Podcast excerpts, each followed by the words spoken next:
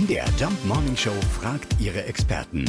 Fakt oder Fake? Ja, ab sofort ist hier wieder in aller Munde die berühmte Frühjahrsmüdigkeit. Wir blinzeln rüber zu unserem Schlafmediziner Dr. Steffen Schädlich aus Halle und fragen, ja, gibt's die wirklich? Ja und nein. Gerade in dem Begriff Frühjahrsmüdigkeit steckt auch sehr viel selbsterfüllende Prophezeiung. Tatsache ist aber, dass wenn die Tage wieder länger werden, wir also wieder aktiver sind, mehr draußen sind, aber immer noch weniger essen, weniger äh, Früchte, Gemüse, all die sozusagen aktivierenden Substanzen zu uns nehmen, kommt es zu einer Diskrepanz zwischen dem, was da ist an möglicher Bewegung, Energie und dem, was wir machen. Und das kann durchaus dazu führen, dass wir eine Überlastung spüren. Eigentlich will ich mehr tun, als ich selber kann. Und das wird dann oft als Frühjahrsmüdigkeit entsprechend berichtet.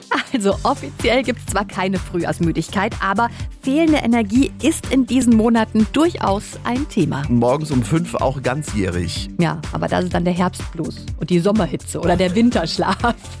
Fakt oder Fake? Jeden Morgen in der MDR Jump Morning Show. Mit Sarah von Neuburg und Lars Christian Karde. Und jederzeit in der ARD Audiothek.